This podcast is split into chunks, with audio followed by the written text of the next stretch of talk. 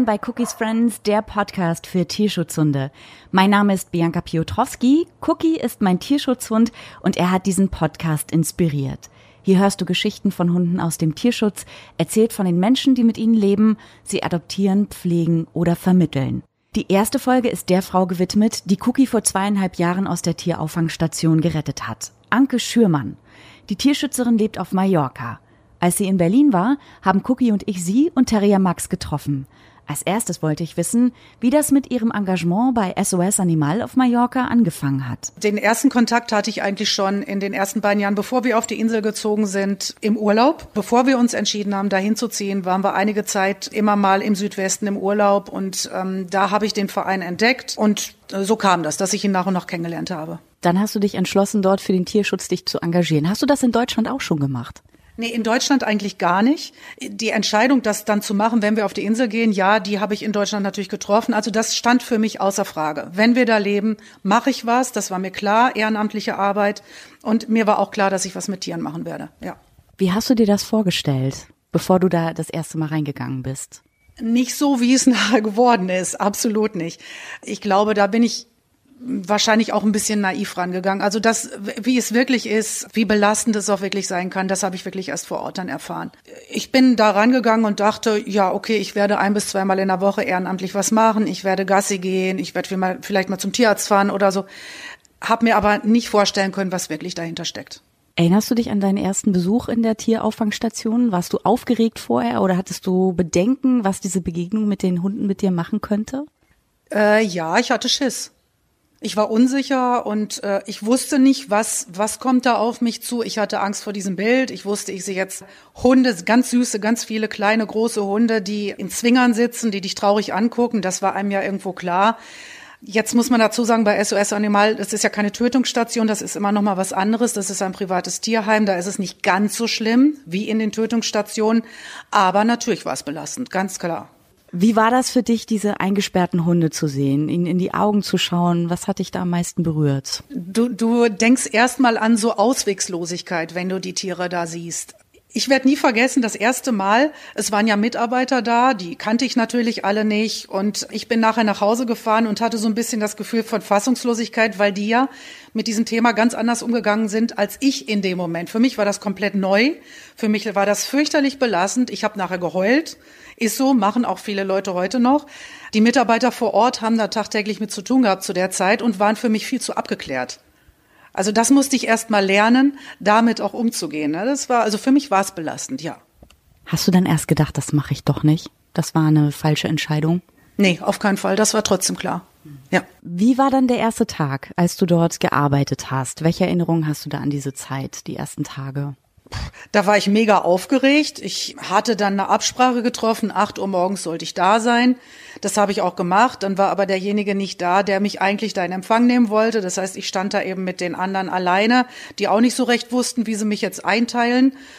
Und ja, dann musste ich mich durchbeißen durch diesen Tag. Und danach war ich sehr, sehr kaputt weil das also auch äh, ja vom Kopf her natürlich ganz, ganz schwierig war. Ne? Was war so das Schwierigste in der ersten Zeit? Dass ich sofort das Gefühl habe, du kannst gar nicht jedem Hund hier gerecht werden oder jedem Tier. Das geht einfach nicht.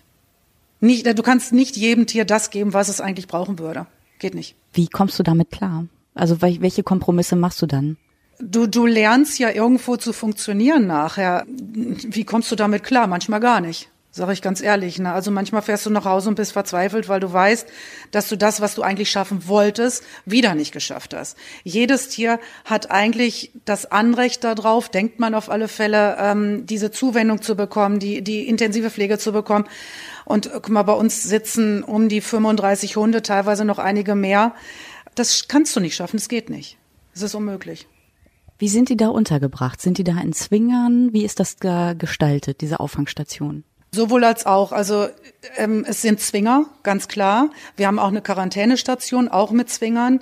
Wir haben aber auch noch einige Freilaufgehege, wo wir dann auch diverse Hunde unterbringen können. Und wenn man dann versucht umzusetzen, dass jedes Tier mal ein bisschen laufen kann, äh, so versucht man es irgendwie hinzukriegen. Wie sieht dein Tagesablauf heute aus? Also du hast dich ja durchgebissen dann und hast deinen Weg gefunden. Wie gehst du da heute vor? Ich bin meist morgens, ich bringe dann meine Tochter zur Schule, fahre dann weiter ins Tierheim und ja, dann geht's los mit, man, man, hilft dem Mitarbeiter, der da ist, beim Saubermachen, in der Quarantäne und mit Hunde umsetzen. Und meine Aufgabe ist ja eigentlich äh, die Arbeit mit den Neuzugängen, mit speziell mit den Angsthunden auch. Ich muss mir die Tiere angucken, weil ich eben äh, den Bereich der Vermittlung mache. Ich mache die Fotos, das Kennenlernen, das intensive Kennenlernen, um nachher den potenziellen Adoptanten so gut wie möglich zu erklären, was ist das für ein Hund, Katzentest, Wesenstest und, und, und. Das sind so meine Sachen. Hast du dir die ausgesucht? Die Arbeit mit den Angsthunden, das wollte ich immer machen. Aber ähm, so komplett in die Vermittlung, nein, ausgesucht, nicht reingeschmissen worden. Als der damalige Tierheimleiter ging nach Deutschland zurück, ähm, hat man mich gefragt, kannst du mal übergangsweise das so ein bisschen machen? Ja, hm. dabei ist es dann geblieben. Und natürlich immer mehr geworden, klar. Die Arbeit mit den Angsthunden ist ja sehr anspruchsvoll. Bist du da einfach mit deiner Erfahrung reingegangen, die, die du sowieso hattest und deiner Intuition oder wie hast du dich diesem Thema genähert? Da habe ich nicht groß drüber nachgedacht. Ich glaube, dass ich auch ein bisschen Fingerspitzengefühl äh, dafür habe oder dass ich, also ich, ich habe das Gefühl, ich kriege sehr guten Zugang zu äh, gerade diesen speziellen Tieren, gerade diesen Angsthunden oder auch misshandelten Hunden ich, ich lasse mich einfach drauf ein. Also ich versuche die Hunde kommen zu lassen, ich versuche mir Zeit zu nehmen, ich versuche mit Ruhe ranzugehen und einfach zu gucken, was kommt. Was für einen Ausgleich hast du? Boah, gute Frage. Manchmal viel zu wenig Ausgleich. Also Kraftakt ja und ähm, ich gebe auch zu, ich komme manchmal echt an meine Grenzen. Also dass es mir dann auch nicht mehr gut geht, dass ich wirklich nicht mehr schlafen kann weil ich eben, wir reden hier von Lebewesen, ja. Ich, ich kann nicht nach Hause fahren und sagen, so, das war's jetzt. Geht bei mir nicht kriege ich nicht aus dem Kopf raus, wenn ich weiß, da sind Tiere in Not. Das ist ganz, ganz schwierig, da einen Ausgleich zu finden. Natürlich versuchen wir das. Ich, ich versuche mal wandern zu gehen auf der Insel. Ähm, ich habe meinen eigenen Hund. Ich versuche mich mit Freunden zu treffen, schön essen zu gehen. Aber du hast es immer irgendwo im Hinterkopf. Immer. Wer hilft dir da am meisten? Max. Max natürlich auch, der da gerade so rumknurrt. Meine Familie, würde ich mal sagen. Also äh, meine Tochter ist da, mein Mann, da muss ich also ganz klar sagen, ich hätte nie im Leben gedacht, dass mein Mann da so mitzieht. Also der muss da auch einiges mit mir aushalten. Wir haben unglaublich oft Pflegehunde zu Hause, wie Cookie damals eben, ne? Und ja, da muss ja meine Familie mitziehen, sonst geht das einfach nicht. Ne? Und äh, die, die gibt mir den Halt und die stärkt mir da den Rücken. Und die ziehen da wirklich ganz kräftig mit. Das ist echt toll. Du hast ja gerade gesagt, Cookie ist ja auch bei dir als Welpe untergekommen. Warum war dir das wichtig, ihn mit nach Hause zu nehmen? Äh, gerade speziell Welpen äh, oder auch einzelne Welpen, Cookie war ja alleine als Welpe. Die Chancen sind einfach im Tierheim oder gerade auch in der Tötungsstation. Er saß ja in der Tötungsstation, der Cookie, denkbar schlecht. Da ist einfach ein Welpe, ein Welpe gehört da nicht hin, Punkt. Also da, das ist für mich einfach so. Und wenn ich eine Möglichkeit habe, dieses Tier zu mir nach Hause zu nehmen, um ihn da zu sozialisieren, dann versuche ich das. Ich äh, kann nicht jeden Hund mitnehmen. Wir haben auch manchmal zehn Welpen oder so, die kann ich nicht alle nach Hause holen. Aber ich versuche es gerade, wenn Hunde einzeln sind. Wie lange hat es denn damals gedauert, bis Cookie zu dir Vertrauen gewonnen hat? Du hast ihn ja gerettet, wie gesagt, mit zu dir nach Hause genommen und er war ja vorher schlimm gemobbt worden. Wie lange hat es gedauert, bis dieser drei Monate alte Hund zu dir Vertrauen aufgebaut hat? Das ging rasend schnell. Der war ja, der kam ja aus dieser intensiven Beißsituation daraus, war auf meinem Arm und ähm, ja, war ja dann raus aus dieser Situation. Und das ging, ich würde mal sagen, innerhalb von einer halben Stunde hat er gemerkt, okay, jetzt, jetzt ist dieses Schlimme vorbei. Und dann hat er sich sehr schnell darauf eingelassen. Das ist bei Welpen sowieso viel einfacher als bei erwachsenen Hunden, die schon viel, viel mehr hinter sich haben. Ne? Als du Cookie damals aufgenommen hast, hast du mir erzählt, hat er sich auch super mit Max verstanden. Also er hat sich untergeordnet und ist Max nicht im Weg gewesen. Das war ja auch wichtig für dich. Ist das mit anderen Welpen auch so oder musstest du da schon mal sagen, nee, der kann leider doch nicht bei uns bleiben? Nee, bei Welpen ist es eigentlich immer okay gewesen. Äh, ein einzelner Welpe sowieso. Ich meine, hier mein kleiner Terrier, der Max, der braucht das Gefühl, Chef zu sein. das ist einfach so. Und der erzieht die Welpen auch. Ich hatte allerdings auch schon mal mehrere Welpen gleichzeitig zu Hause und das ist dann schon eine andere Situation. Also das ist auch für unseren Max dann ein bisschen schwieriger, wenn dann vier solche Kleinen um ihn rumspringen. Ne? Die kann er auch nicht alle so kontrollieren, wie er das mit einem kann. Dann ist es ein bisschen schwieriger. Wie schaffst du das? Du hast ähm, Welpen zu Hause, du hast deinen Max zu Hause und du hast deine Arbeit in der Tierauffangstation. Wie kriegst du das unter einen Hut? Hm, ja, äh, manchmal ein bisschen schwierig. Also das, das ist eine Sache von Organisation ganz einfach. Ähm, die Tiere, die bei uns dann zu Hause sind, die müssen dann auch einfach lernen, irgendwo sich in den Tagesablauf einzugewöhnen. Aber man muss ja immer mal gucken, ähm, es ist immer noch besser, bei mir vielleicht zu Hause mit meinem Hund mal zwei Stunden alleine zu bleiben oder auch drei Stunden, als vielleicht 24 Stunden im Zwinger im Tierheim zu sitzen. Und ähm, ich habe einfach die Erfahrung gemacht, dass gerade diese Tierschutzhunde, die sind nur dankbar, die sind nur froh, raus zu sein aus diesen Situationen. Und das hat bis jetzt immer super geklappt. Immer, immer, immer. Ich habe nicht einen Hund dabei gehabt, wo es mal irgendwie aus dem Ruder gelaufen wäre oder so, nein. Wenn jetzt Menschen zu dir kommen, die sagen, ich möchte gerne einen Hund aus dieser Station mitnehmen. Ich bin bereit dafür. Was ist das Erste, was du demjenigen sagst? Wenn die zu uns direkt ins Tierheim kommen, ja, also wir äh, vermitteln ja auch viel nach Deutschland, da ist ja der Kontakt nicht unbedingt direkt, ähm, also du hast ja kein Gegenüber, dann, dann ist das am Telefon oder per WhatsApp und was weiß ich, dass man den ersten Austausch hat. Also wenn jemand bei mir ist oder mich fragt, versuche ich erstmal eben auch klar zu machen, dass wir hier nicht von einer Sache reden, die jetzt äh, für einen Monat ist oder so. Du redest hier vom wirklich langen Hundeleben. Da hängt ganz viel dran. Und da muss man sich wirklich im Vorfeld mit auseinandersetzen. Hab ich genug Zeit? Will ich das wirklich? Bin ich bereit, mich auch mit Problemen auseinanderzusetzen, die das auch wirklich mit sich bringt?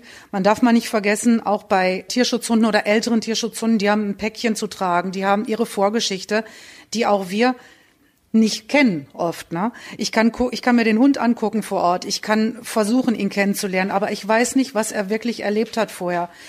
Und man muss sich mit diesen Sachen auseinandersetzen. Man muss wissen, es kann Probleme geben. Äh, vielleicht ist der Hund nicht stubenrein und, und, und. Also da gibt's ganz, ganz viele Sachen, wo die Leute wirklich sich mit auseinandersetzen müssen, bevor man eine Entscheidung trifft. Ich rate auch jedem, wenn er jetzt ein Tier bei uns entdeckt hat, nach Hause zu fahren, drüber schlafen, nochmal wiederzukommen, nochmal das Tier kennenzulernen und diese Entscheidung niemals innerhalb von ein oder zwei Tagen zu treffen. Das ist falsch. Das heißt, wenn Leute einen unter Druck setzen und sagen, du musst dich jetzt heute entscheiden, das ist schon mal ein schlechtes Zeichen. Niemals im Leben. Also solche Sachen dürfen niemals unter Druck passieren. Das geht nicht. Das ist also, das ist grundfalsch. Was ist jetzt der Unterschied? Du ähm, hast jetzt auch viele Welpen vermittelt. Ja, Cookie war ja auch Welpe, als er zu mir kam. War ja an der Schwelle zum Junghund schon. Was ist denn der Unterschied, ob ich jetzt einen jüngeren oder älteren Hund aufnehme? Das ist eben das, was ich eben sagte, mit dem Päckchen zu tragen. Beim Welpen ist es oft so, dass die noch nicht so viele negative Erfahrungen gemacht haben und in sehr, sehr junger Zeit eben ja in ihre Familien kommen und mit den Familien heranwachsen und dann diese positiven Dinge lernen. Wenn ein Tier sechs, sieben Jahre alt ist, vielleicht lange Zeit misshandelt wurde, weggesperrt wurde oder, oder, oder, dann ist das nicht mal eben wieder aus dem Kopf raus. Das sind Sachen, da muss ich mich wirklich damit vorher auseinandersetzen. Wem rätst du grundsätzlich ab und sagst, nee, also tut mir leid, das wird nichts mit uns? Leute, die nicht genug Zeit haben. Also wenn jemand zwölf Stunden arbeitet und keine Möglichkeit hat, den Hund unterzubringen oder dafür zu sorgen, dass der Hund ordnungsgemäß versorgt ist, da würde ich sagen, lass die Finger davon weg. Das bringt nichts. Na, das bringt dem, demjenigen nichts und das bringt auch dem Hund nichts. Also beiden Seiten. Beide Seiten werden irgendwann unzufrieden sein und dann kann das nicht funktionieren dann ist ja auch der Mensch irgendwann gestresst, wenn der Hund unglücklich ist und dann, dann, nee, dann geht's irgendwann in die Hose. Also der Zeitfaktor ist ganz, ganz wichtig. Hast du schon häufiger Hunde zurückbekommen? Das kommt vor, aber eigentlich sehr, sehr selten. Also wir versuchen natürlich alles im Vorfeld irgendwie abzuklären, was möglich ist. Aber wir können natürlich den Leuten auch nur vom Kopf gucken und wir wissen nicht, wie sich Situationen äh, verändern. Wir hatten schon Situationen, dann ist jemand verstorben wir hatten auch schon Situationen, jetzt gerade bei uns im Tierheim. Das ist ein Ehepaar, ähm, die haben vor drei Jahren zwei Welpen von uns übernommen. Jetzt sind die Welpen zurückgekommen, weil das Ehepaar in Not geraten ist, nach Deutschland zurück muss und keine Möglichkeit jetzt gesehen haben, die Hunde mitzusehen, zu nehmen. Kann man jetzt drüber diskutieren, dass es vielleicht doch eine Möglichkeit gegeben hätte, aber da halte ich mich jetzt einfach mal zurück. Fakt ist, jetzt sind die Hunde dann wieder bei uns und jetzt äh, versuchen wir dann halt da zu unterstützen, wieder ein neues Zuhause zu finden, ja. Du arbeitest ja dafür auch mit Vereinen in Deutschland zusammen. Kucke ist ja über die Hundehilfe Spanien e.V. nach Deutschland gekommen. Mit welchen Vereinen bist du noch unterwegs? Ja, da haben wir zum Beispiel die Vergessenen Pfoten in Stuttgart, die den Stuttgarter Raum abdecken. Die Tierhilfe Spanien, die decken so den Hamburger Raum ab. Ja, das sind die wesentlichen jetzt gerade. Wir haben auch noch andere kleinere, aber das sind die größeren, die uns da zur Seite stehen. Kommen wir nochmal abschließend zu dir. Bei all dem, was du machst, woher schöpfst du immer wieder die Kraft, neu aufzustehen und wieder weiterzumachen? Äh, durch die Erfolge, die wir haben. Also wenn du äh, Vermittlungserfolge hast, wenn du tolle Happy End Geschichten hast oder ein ein ja schwer misshandeltes Tier ja die, die Chance auf ein neues Leben bekommt und ähm, du diese glücklichen Augen dann nachher siehst oder eben auch die neuen glücklichen Besitzer, das sind, sind die Situationen, die einem dann wirklich Kraft geben. Ja, eine dieser positiven Geschichten ist ja auch meine, die mit Cookie, der ja auch mein Leben total umgekrempelt hat. Wie sehr hat deine Tätigkeit im Tierschutz dein Leben verändert?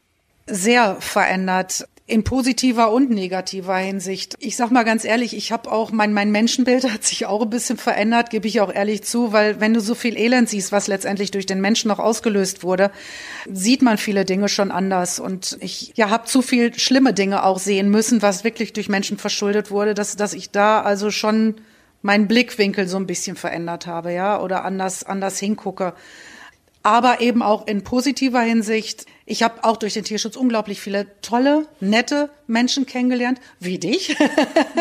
Nein, natürlich, äh, klar. Ähm, es gibt unglaublich nette Adoptanten. Mit ganz, ganz vielen stehe ich auch noch weiterhin in Kontakt und es ist unglaublich schön. Die speziellen Geschichten zum Beispiel auch sind, dass ich unglaublich gerne an alte Menschen vermittel. Wir haben ja viele alte Hunde, die bei uns entsorgt werden im Tierheim oder auch in den Tötungsstationen landen. Und ältere Menschen haben in Deutschland sehr, sehr schwierig, äh, große Schwierigkeiten, Hunde zu bekommen. Ab einem bestimmten Alter ist Schluss kriegst du keinen Hund mehr. Das sind ganz, ganz schwierige Auflagen. Und ähm, ich mache das eben sehr, sehr gerne. Und das sind, ich sag mal, mit die schönsten Erlebnisse, die schönsten Happy Ends, die man haben kann. Weil der alte Mensch blüht so unglaublich auf. Dieser alte Hund bekommt ein neues Leben oder einen neuen Lebensabend. Und das tut unglaublich gut, sowas. Und das gibt dann Kraft weiterzumachen, ja. Das ist doch super. Könnte man fast als Schlusswort stehen lassen, aber es gibt natürlich auch, und das erlebe ich auch, spätestens als ich dann Cookie adoptiert habe, Reaktionen von außen, die sagen, Mensch, warum hast du dir denn keinen Hund aus dem Tierheim geholt? Haben wir doch in Deutschland genug Hunde. Wie reagierst du denn auf sowas? Oder die schleppen uns doch neue Krankheiten ein. Hast du darüber mal nachgedacht? Generell versuche ich oder gehe ich solchen Diskussionen, also wenn es so vehement ist, eigentlich aus dem Weg, weil da kommst du auf keinen gemeinsamen Nenner. Das ist ganz, ganz schwierig. Für mich hört einfach Tier und auch Menschenschutz beides einfach nicht an der Grenze auf. Punkt Ende. Also da, da gibt es für mich keine Grenzen. Ich sag den Leuten immer, dann kommt doch bitte mal zu uns, geht mal in die Tötungsstation, kommt mal zu uns ins Tierheim, guckt diesen Tieren in die Augen und dann könnt ihr ja gerne nochmal sagen, du kommst nicht nach Deutschland, lass dich lieber einschläfern.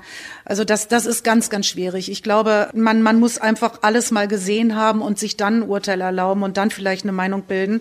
Ich musste das auch erst lernen, gar keine Frage. Und zum anderen darf man nicht vergessen, ja, hier sind die Tierheime auch voll in Deutschland, das weiß ich. Aber oftmals auch mit Tieren, die vielleicht nicht ganz so einfach zu vermitteln sind, die aus schwieriger Haltung kommen, aus schwierigen Verhältnissen und nicht mal eben ein, ein ganz normaler Familienhund werden kann. Zudem sind die Auflagen hier auch relativ streng in Deutschland, wie ich das immer wieder mitkriege. Ich kriege es immer wieder von alten Menschen auch mit, die, die uns voller Verzweiflung kontaktieren und sagen, hey, wir werden abgelehnt, wir bekommen keinen Hund, wir haben alle Zeit der Welt, wir wollen unbedingt und es wird einfach rigoros abgelehnt.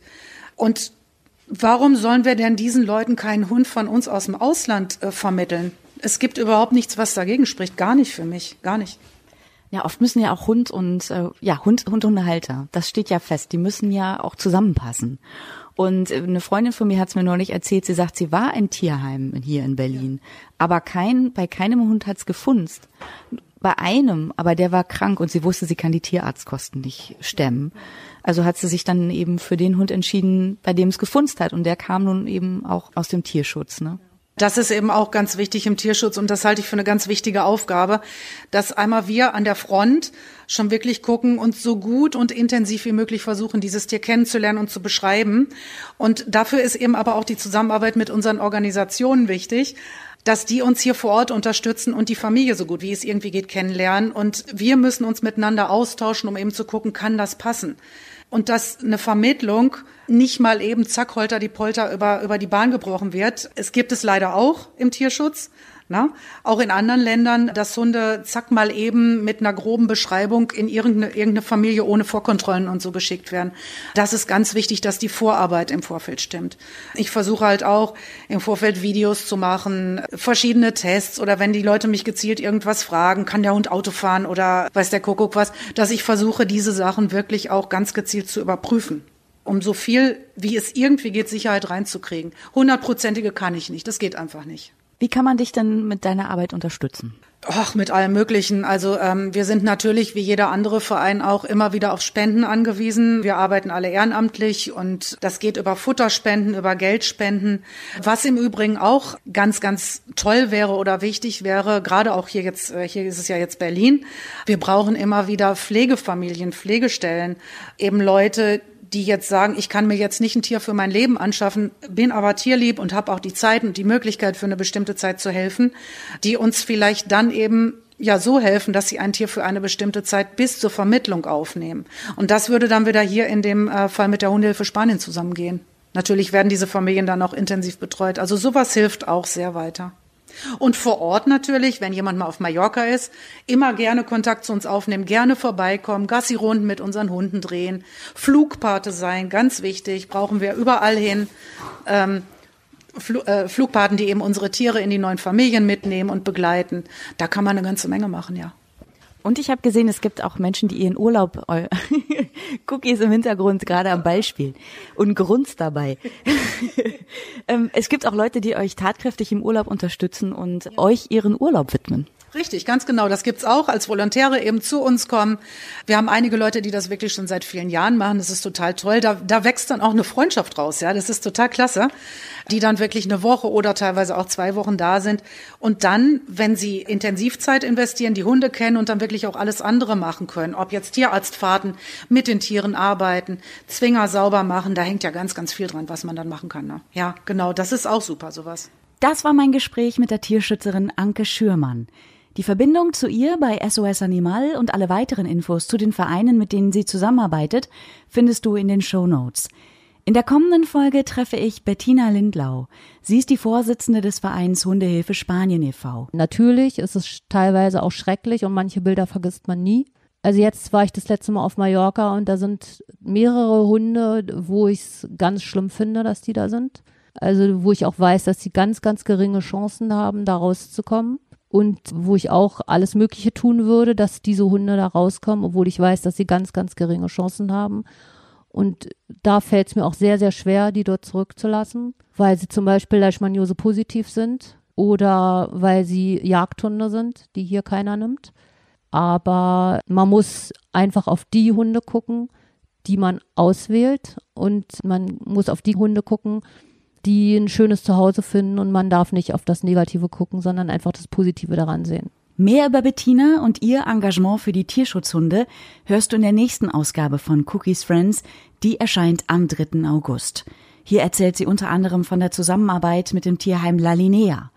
Das ist aktuell von der Schließung bedroht und die Lösung ist, dass niederländische und deutsche Tierheime gemeinsam das Grundstück kaufen für 165.000 Euro, aber dafür brauchen sie Unterstützung.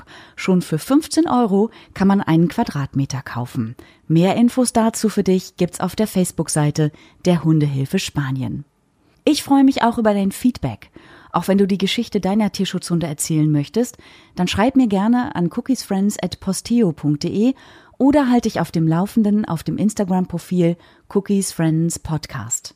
Und wenn dir dieser Podcast gefällt, dann hinterlass doch gerne eine positive Bewertung, zum Beispiel in Form von Sternen bei iTunes.